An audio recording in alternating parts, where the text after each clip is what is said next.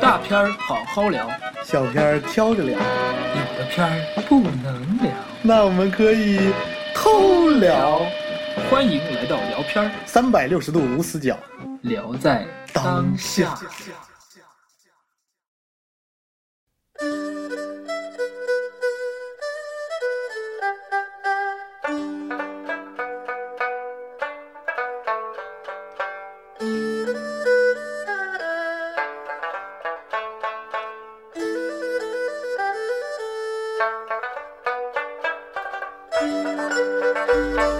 大家好，我是大大木，我是原始人。嗯，就是紧接着， 紧接着刚才我们说的那那一堆，嗯呃，那个那一堆，完了，那那那一那一坨啊嗯那一 坨，那一坨也不对啊。然后开玩笑我们接着聊《饮食男女》这部片子，呃，肯定要提导演本人，就是李安。嗯，就是李安这个人，来讲一讲李安，对，因为他毕竟拍出来这么多优秀电影的导演，肯定是有有一定的经历。再加上这是他的三部曲啊，他的三部曲，第一部推手，第二部喜宴，第三三部部饮食饮食男男女女。对，说到这儿，我们先我先提示一下，就是这部片子是李安自己写，呃不不是不是李安自己写的，是一个呃那个一个著名的叫什么呀？著名的一个人编的一个剧本，就是王慧特玲哦对，特别懂那个这种故事的巧妙，再加上李安特别把握人物的细腻，像刚才你说那些细节，嗯，就说真是一种融合吧，是吧？特别棒。嗯，这是一个小事，是是我就提提其提示实一下我们也应该说一下这个编剧，啊因为，这个部整片体子除了李安能拍，那肯定还有有个写手是能写。然后再说第二个女儿，二女儿，二女儿就是刚开始要走，我要独立，嗯我买过房了，是我不来这儿住了，我要走。结果呢，的那个房地产商跑了，这就是一个社会现实啊。当时我看到这儿的时候，我说，后来这不是就是前几天我看的，嗯我就说这么多年，我发现这个事情到以前都没解决了，今现在也没解决了，就这个房地产商这个事儿，是就是骗钱嘛，呃，啊卷卷外钱包嘛嗯圈钱嘛，对，就说白了就是投机嘛。嗯，就是李安经常就是放一些呃社会的一些小细节、小现象嗯，放在这个整个电影里边儿。可能你去掉了无关大雅嗯，去掉了也也跟对剧情没有任何影响。是但是你加上的时候，反而用在这整个剧情里边儿，你穿插一些这些小的东西，让你回味一下社会，嗯有一种呼吸感，对，更舒舒畅，而且我觉得也会增加影片的一个现实感。对现实感。对，就让你就说嘛，它是一个世俗，它不是世俗，嗯这两个世我前面已经解释过了。 然后那个接着讲二女儿最后不是房地产商跑了，嗯她也心灰意冷了，钱也没了，嗯，然后再加上她的当年那个炮友也要结婚了，其实是她的前男友。啊啊，对，她的前男友，就是她可能对，就是人人欲望嘛，就是男女这个欲望，对，她虽然已经是前男友了，但是她有一个本身的生理需求，对，再加上她，她因为她的工，她是工作狂嘛，工作狂嘛，嗯就有时候连都住在公司里，嗯工作狂，她对男女之事肯定是感觉非常也是非常诉求的，但是她不像大女儿那种诉求感，大女儿是保守，对是饥渴我觉得，的我觉得二女儿是不羁，对就是她，呃，对这个是看的不是特别的重。但是也得也得需要，对因为她是欲望的本身嘛，是，然后结果她的欲望也也跑了，而且注定了二女儿最后嗯感情的小小悲剧啊。嗯，她之前跟她那个前男友保持维持一种性方面的朋友关系，她感觉就是没什么。其实她心里边对她前男友还肯定是有一点感情的。当她知道那这个细节，就是她去找她前男友讲述一个事情的时候，她因为一个事情，就是因为她大呃她姐姐的一个朋友的一个事情，嗯她心里难受的时候，嗯去找这个前男友了，结果前男友告诉她她要结婚了， 对，然后这个时候她就崩溃了，就跑出去了。 而且最让人恶心的就是她前男友跟她说，呃，当时就跟她说，她说以后我们还可以保持那种关系， 呃，我后边有一个办公室，对对对，然后她二女儿听完这句话，出门之后，你你记得不记得一些小细节？他去旁边的花坛直接吐了，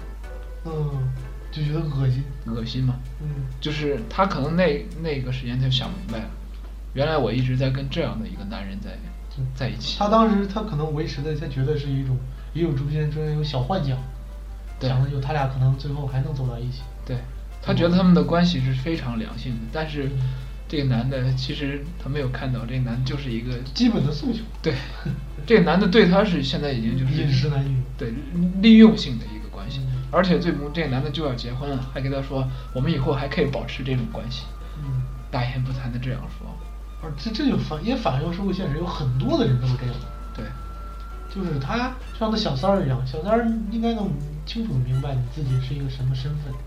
嗯，就不要妄想妄图，就是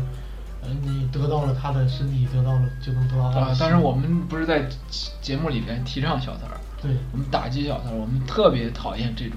对破坏别人家庭，这就像上一期说的那那那句话一样，就是嗯没有没有是买卖就没有杀害，嗯是不是？没有买卖就没有伤害，对就是你在本源上，在根儿上，你去没有那个诉求，没有这个欲望的话，你后边就不会发生那些伤心的、杀害的事情。对，而且我觉得很多事情你一定要立一个前提，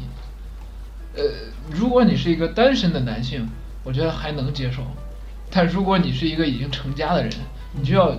定立在自己的心里定立这样一个前提，对，你不管去做什么，你就要记住，你是一个有家的男人，是，这样的话，我觉得可能你犯错的几率就会很很小。这是男人的问题，再加上女人那边的问题，就是，对，你当你知道对方已经有家庭的时候，嗯，你还要不要去？或者是你最初的那个，你俩不是正儿八经的那个男女关系的时候，嗯，你不要这样，对，就是就是你一句话，你不要这 样，啊咱们也不说那么多 绵长的话，嗯对是不是？ 是，嗯，这是二女儿的遭遇，那最后也也受到了报应，她什么都没有了，只有她她爸那那个那那个套房手子艺，对他重新拾起了那个呃做菜的手艺。她会发现转了这么一大圈儿，嗯她一直在往途走自己呃想走的那条路。呃，也不是说自己想走，就是可能有些人是呃走错走错了自己想本本身应该走的那条路，是，转一大圈儿还是回到了本身，嗯就是他真正的才华，真正需要他的地方就是他的手艺，就是他爸爸的那个传承。嗯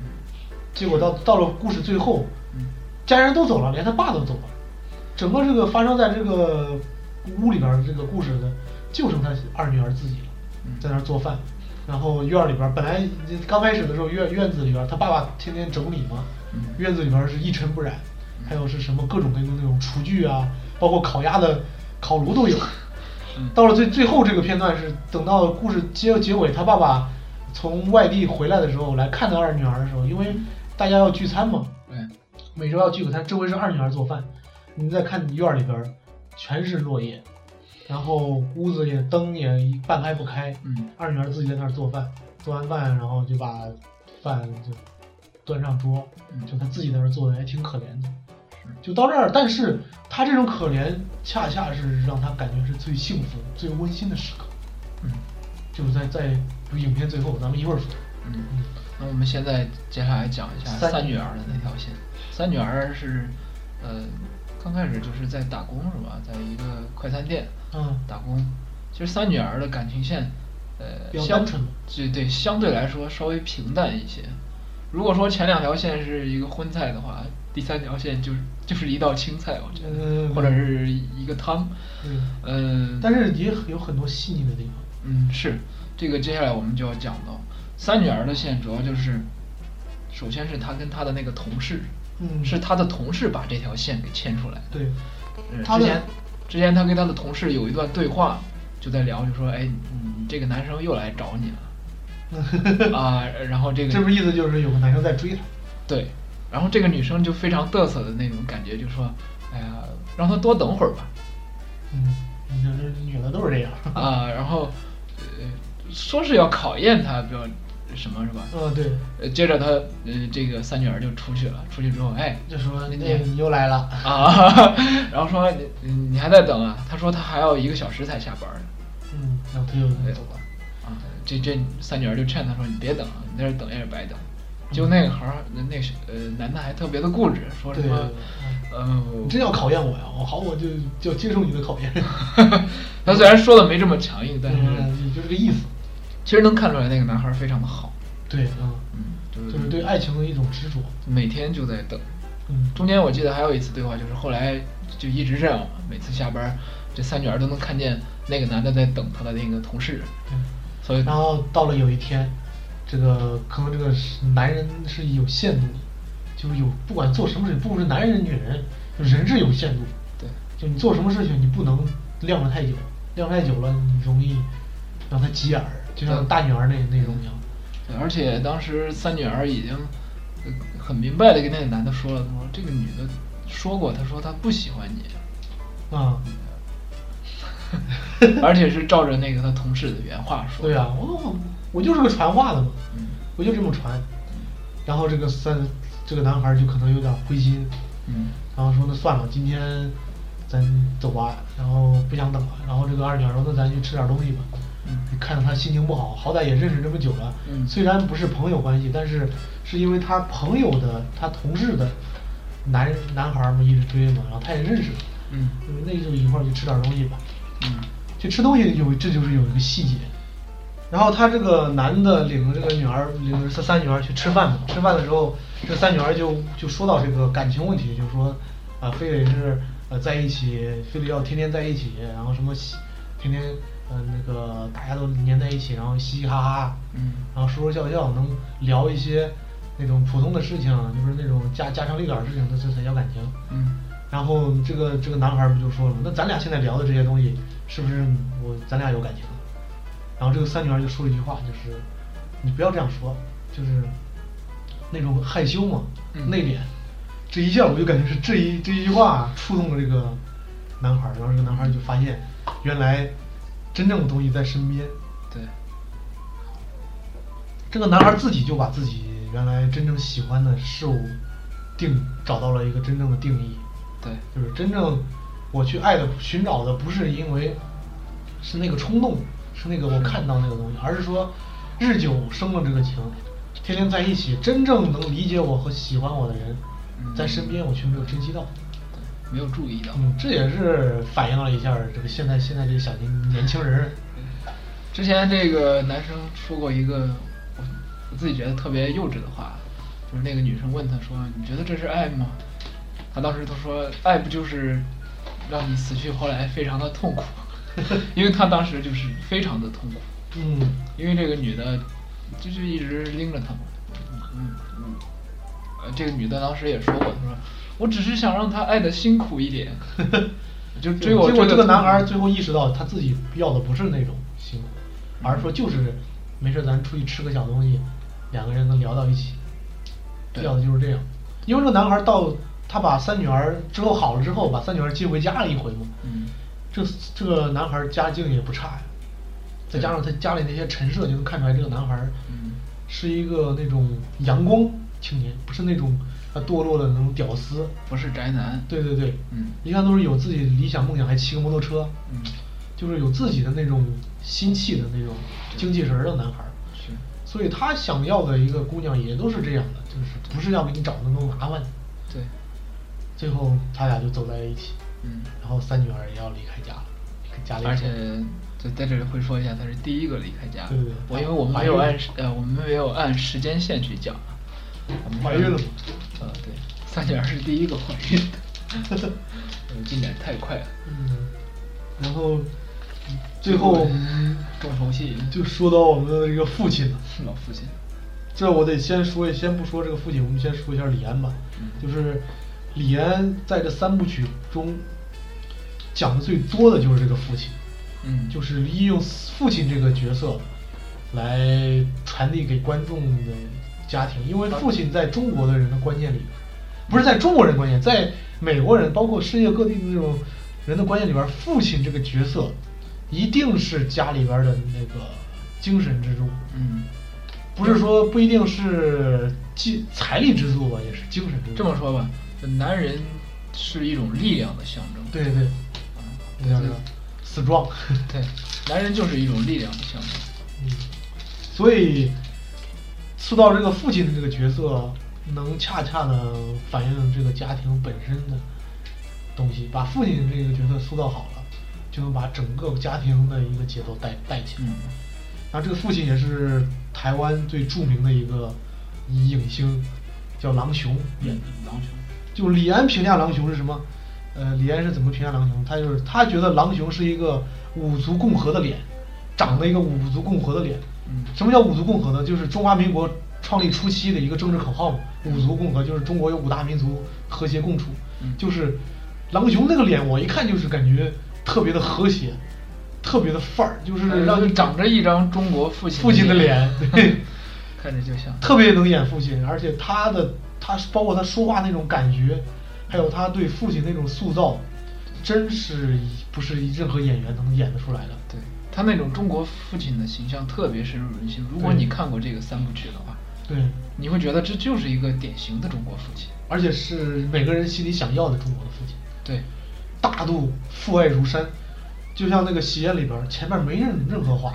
嗯，他也不需不需要说那么多话，对，但是最后我真正能接受他这些家里边儿乱成这样，真正能接受的还是他父亲自己。大家都为了他父亲，没想到是他父亲是最能接受大家。嗯，在这个里边儿也是，父亲从头到尾没有多说一句话，就可能是在呃那个去办那个晚宴，跟那个老哥儿，就是跟他一起做饭的那个伙计嘛，嗯他的味觉，嗯两个人喝点小酒，然后说了一席话嘛，说是是那个饮食男女人之大欲，嗯就是在说他家家里的这些状况，嗯就是跟他老哥儿能说两句，就是，但是当面对他的三个女儿的时候，父亲确实那么，我该做饭给你们吃，我还做饭给你们吃，对，我自己背后跑着那些小动静，我自己也不说，是，就是这个父亲形象真是太棒了。但是前两部的就是从推手和喜宴里边，这个父亲都是非常的正，非常的牛逼，嗯就是看完之后你都感觉这个非父亲非常值得你崇拜，嗯但这个这不是说这一部剧不不值不值得你崇拜，嗯而是说他最后有一个李安有一种小调侃，就是最后为什么刚才说二女儿自己留在家里，那父亲呢？父亲也走了，父亲从头到尾也也是一直在诠诠释自己的饮食男女。为什么人老了就不能有七情六欲呢？对，我的老婆早早几年死了之后，我也我也需要一个老伴儿。这三个女孩也可能中间也给她找找过老伴儿，就是她邻居那个女的女孩儿，她妈妈嗯是个湖南的，是那个谁演的？是亚雷，她是演新新版的那个《红楼梦》里边儿王夫人那个角色。我们演在那老里演员过很多电视剧。还有大明宫词啊什么的。对，这个你这个老演员挺牛逼，演演的也挺生动。嗯，演得好。但是他就是他这来这里边儿运用的就是一个配角嘛，就是呃，大家都认为刚开始看的时候就以为这个父亲要跟这个这个老婆子要好，结果到了最后，他们吃最后那天家庭聚餐的时候，把邻居也请过来了嘛，就是这个亚雷还有他这个女儿。对，然后他当着那么多的面儿，我来宣布一个事情。前面是三个女儿轮流宣布嘛，二女儿先宣布我我要买一套房子，我要独立。嗯大女儿宣布啊，我跟那个老师好了，我我要搬出去住。那三女儿说我要我怀孕了，我得去这个男孩儿家住。嗯然后这时候老头儿说我也要宣布一个事情。老头儿先对那个老太太说，伯母。 就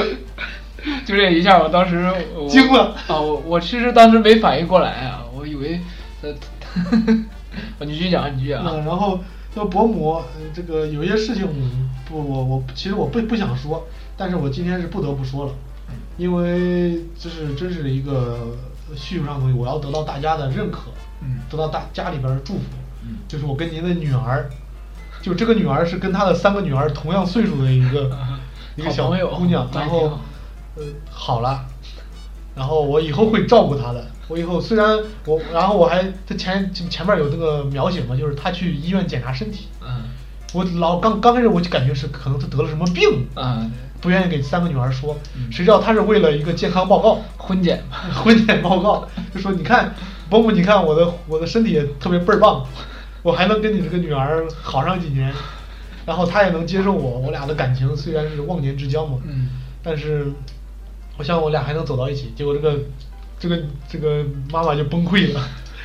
就神经了啊！你就这样了，我都想不到啊，你缺啥的， 是吧？但从这点儿大家都看到这儿又惊又喜，嗯又可该开心，但是你反过来想，这个父亲真是不容易啊。是，他这么多年把三个女儿带大之后，自己没有一点需求，不管生理的、心理的，没有一点需求。这时候有一个这样的女人在他身边的一个支持支撑，就像一个伴儿一样，就是特别的让你感觉这个父亲其实他不是为了自己的，而是为了大家，为了这个家庭，对就让你有个精神的诉诉求嘛。对然后最后这个女的，就这个跟他三个女儿一样大的女儿还怀孕了，这个结局很完美啊。是就是你看李安拍东西，李安拍的片子到最后结局都是非常好的，是，就是皆大欢喜，没有什么让你感觉啊，因为什么事情，因为什么东西啊，就就散了，结束了，嗯或者那种开放式的，就是没有下文了。对李安拍的就是饱这么饱饱满，从开头中间有矛盾，到最后皆大欢喜，这可能是有一种美式的那种感觉嘛，嗯就是美式的喜欢呃皆大欢喜，但是电影不就是给带带给人们带来这样正能量的东西吗？是，你不是为了看电影，恐怖片儿我也正能量啊！我了解了鬼怪，就是让我心里边儿感觉，精神上感觉刺激非常爽，嗯是不是？嗯就是他，你讲一个故事片儿，我从头到尾，我中间也让你感觉有一些小搞笑、小矛盾的一些激化，但最后我能让你感觉，我看完这个电影之后，我没有被它太牵绊，我反而我就感觉特别的舒服，我就看完这部片子，我就感觉就是这两个小时我就已经放松了一下。对非常的爽，非常的舒服对。这就是电影，就是最初能给你带来的，就需要给你带来的就是这样的东西。对这李安就能拍得出来。对，李安对这个影片的整体的把控，就是感觉就是像吃了一道青菜一样，对对对，虽然平平淡淡的，但是非常营养。五味杂陈嘛。对，你从他的《少年派》里边也能感触到，对，嗯整个画面没有说那种特别激烈的，嗯，少年派嗯怎么评价的？不是都说吗？嗯少年派是科幻剧，但是科幻在这里边只是一种手段，对，真正让你感受到的是它的故事。对，就他能把一个科幻、把一个商业片儿拍的这么的故事，这么的引人深思。嗯，这个奥斯卡真是他三次捧小金人儿，对真不是白捧。而且他的影片经常会给人非常浓重的回味。嗯，就我每次看他的电影啊，就看一遍都看看不过瘾，就就非要去看第二遍不行。这次说到李安本身了，嗯李安这个人从小就是他的父亲，嗯，李安就是他的父亲就是一个那个啥教师嘛，嗯这个老师也比较是名一个教育家，嗯然后他父亲从小也希挺希望他能够从事教育工作，嗯能让他就是教书育人嘛。是但是恰恰李安走的却是一个违背他父亲的这个道路，就是嗯爱上了那个就是电影，他说我要当导演，在他自传里边也说了我要当导演嗯，然后自己去考，考上了嗯，考上之后。就是家里边不管多么不支持他，他他那时候在电影在大学里边也是什么话剧啊，经常演话剧，也是参加社团活动对对，然后将还后来给大家排过话剧啊做小导演嘛嗯，就他特别理解在舞台上那种人的那种，你想想在大家真正去塑造一些人物的时候，嗯你不是自己，你是你是书里的自己，你是台本剧本里的自己，是那个时候再加上整个故事有一种章节的起承转折，嗯然后最后你在演绎别人的时候，你反而能悟到的更多的一些人生哲理。对然后李安又是给他们排练的，就是他就是一个导演，嗯所以他能体会到的更多的东西，对就是控场的，包括控场是实际上的，然后再说心理上的嗯，我我要给你讲讲这个演，嗯我得自己也得会演，对这时候你再去琢磨，再去剖析，最后把整个呃剧作放在舞台上，让下边观众能跟着你的触动，该笑的时候笑，该悲伤的时候悲伤。嗯这个时候，李安心里边儿肯定会有一种不一样的东西，对，有一种触动，我要当导演。对，然后再加上他后来去了美国，刚开始不得志，嗯在家里边儿做了七年半，六年七年半，嗯，再加上他他这个三部曲能多这么多提到吃，可能也跟他做饭有关系，肯定在做饭里面悟出了非常多的道理。烹饪嘛，嗯，这也是真是人之大欲，饮食男女啊。 是，所以李安能恰恰他不是不仅仅是个导演，是，他是一个艺术家，对，生活来源于艺术，高于艺术。对，哎，艺术来源于生活，高于生活。 那我也听错了，不好意思。他反正讲，呃对也他配他配电影，他拍电影不只是为了商业，为了赚钱，他还是有一些情怀在里面。所以你看，有情怀的导演跟没有情怀的导演拍的片子的质量就体现出来了。是，你看，呃，就像美国的独立制制就是独立制片嘛，嗯美在美国独立制片是什么呢？就是美国独立制片注重的是事前的规划、组织，它非常重重视那个效率问题。嗯就是说在短短的一些团队什么就能制作出来一些大的优良的电影，对因为纸上的计划是不花钱的嘛，所以他们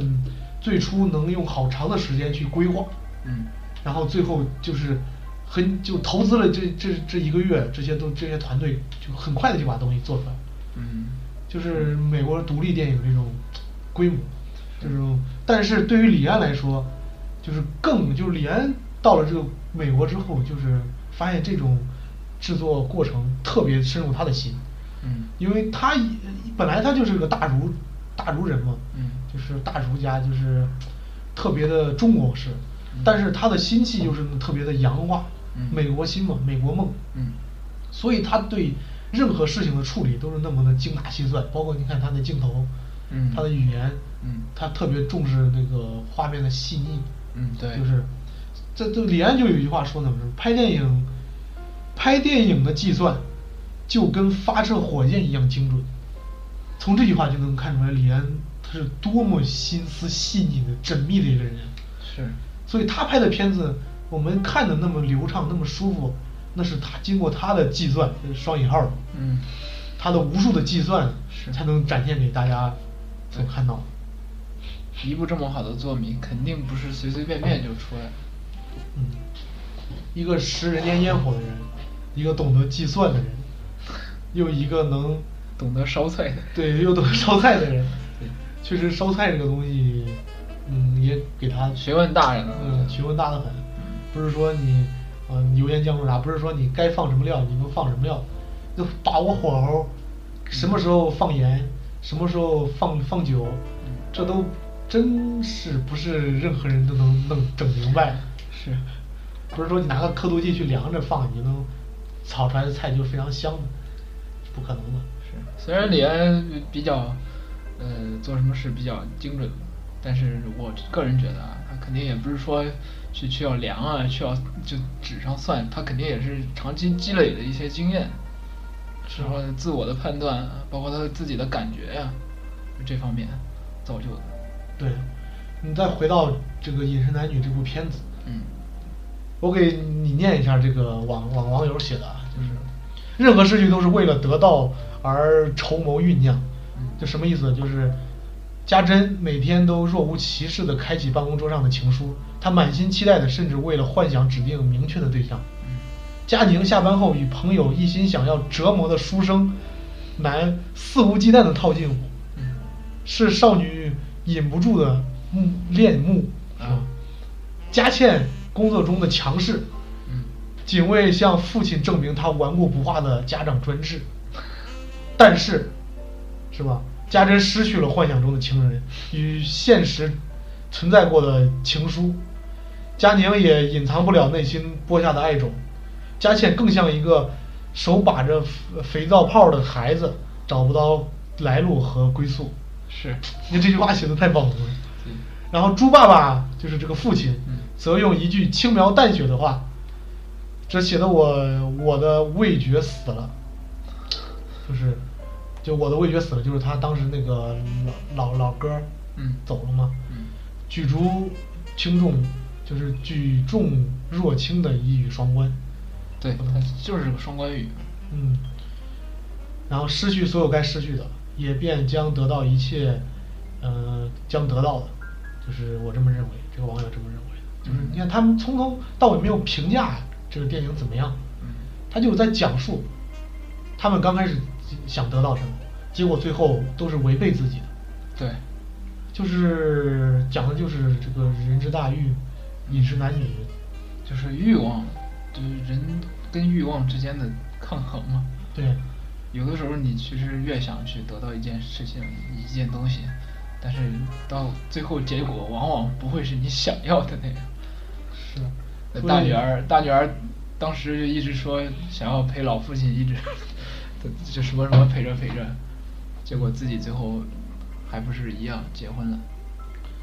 所以最后总结一句话就是：这世上的一种无声无息的存在，就是什么呢？就是欲望本身，嗯，对，饮食男女。是这部片子嗯说的越来越深沉了， 啊，对，嗯，特别棒。反正是建议大家看一下这个片子，嗯，这个片子放在什么时候看呢？就是你闲闲暇的时候，周六周日懒散的时候，不想工作，对呃，围在那里晒太阳，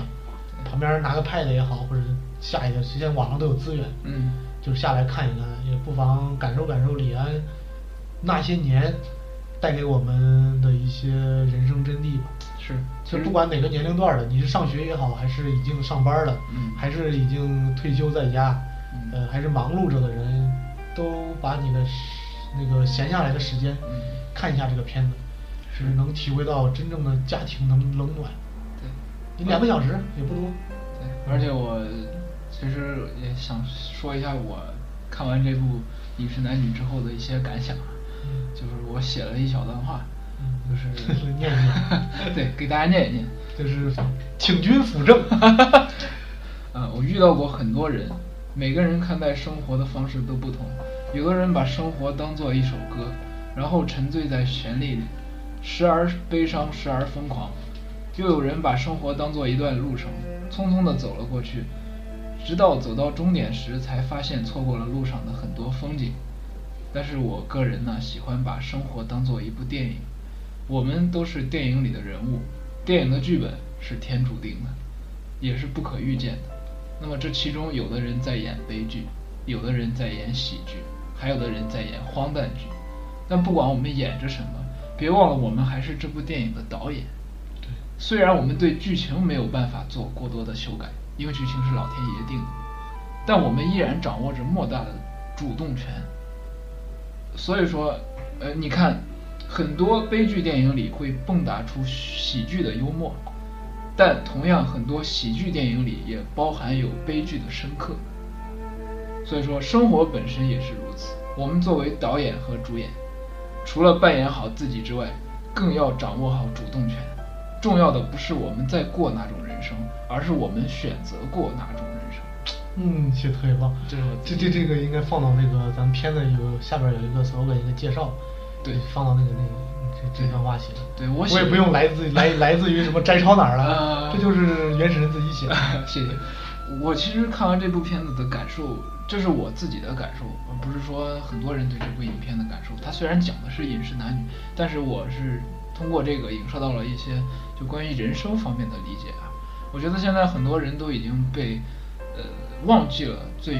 最初的你的想想要想要的一些生活呀、一些目标啊，被这被这个社会压榨的，就毫毫无你一些自我的东西了。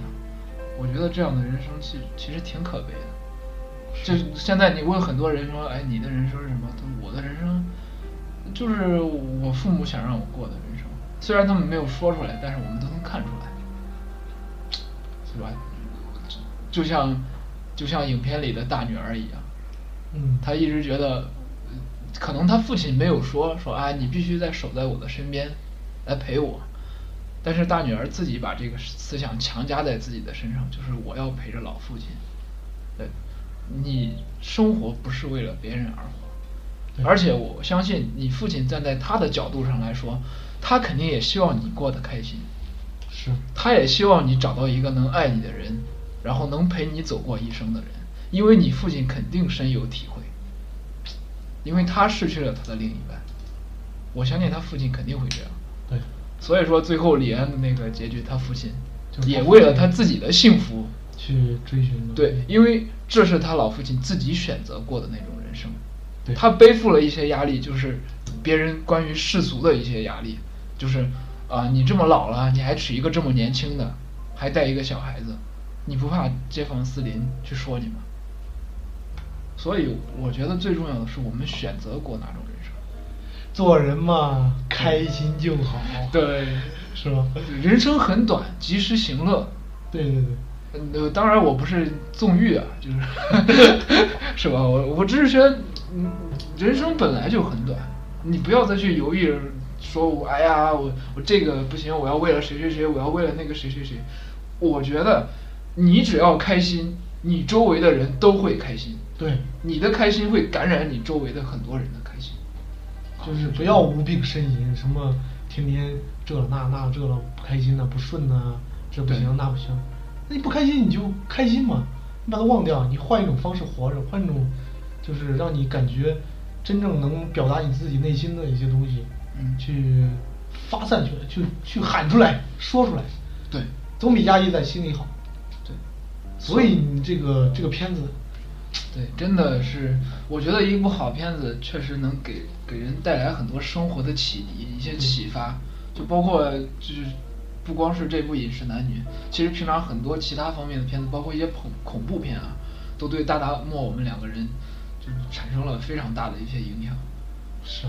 啊。对，包括我特别，我这时候说一下，就是咱最后吧，嗯没有什么话好说了，我就说，我在上大学的时候有一个老师嗯，我也不提他了，就是可能也不出名嗯嗯，这老师，这个老师给我说一句话：你上四年大学不如看四年电影。就是当时我在大二，嗯我听了这句话，我真看后边看了三年电影，我说真是，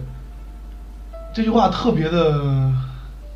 现现在你回想起来是不是非常有深度？非常有用，有最用起码嗯，最起码我真是上四年大学不如看四年电影啊，将来你要是成功的话，你会非常感谢这句话。对，我非常感谢这个 老师，回去回去，因为电影带给你的是百味人生，对，电影才能就是第八艺术嘛。对，而且它很多方面它是高于人生的。嗯，你可能你去看新闻上的一件事，它只是一件实事，但是如果拍成电影的话，就给它就会给你带来很多的思考，对，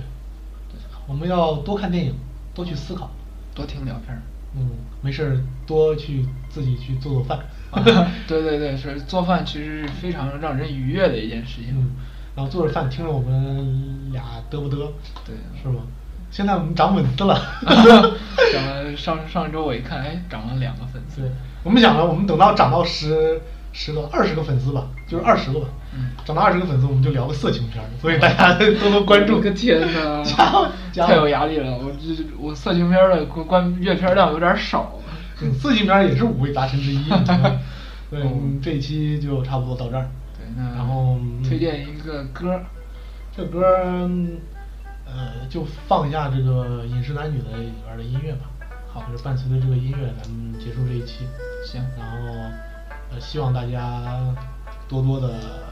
关注电影，对关注周围的事物，珍惜身边的人。对，过好自己的人生。好，大家拜拜。拜拜。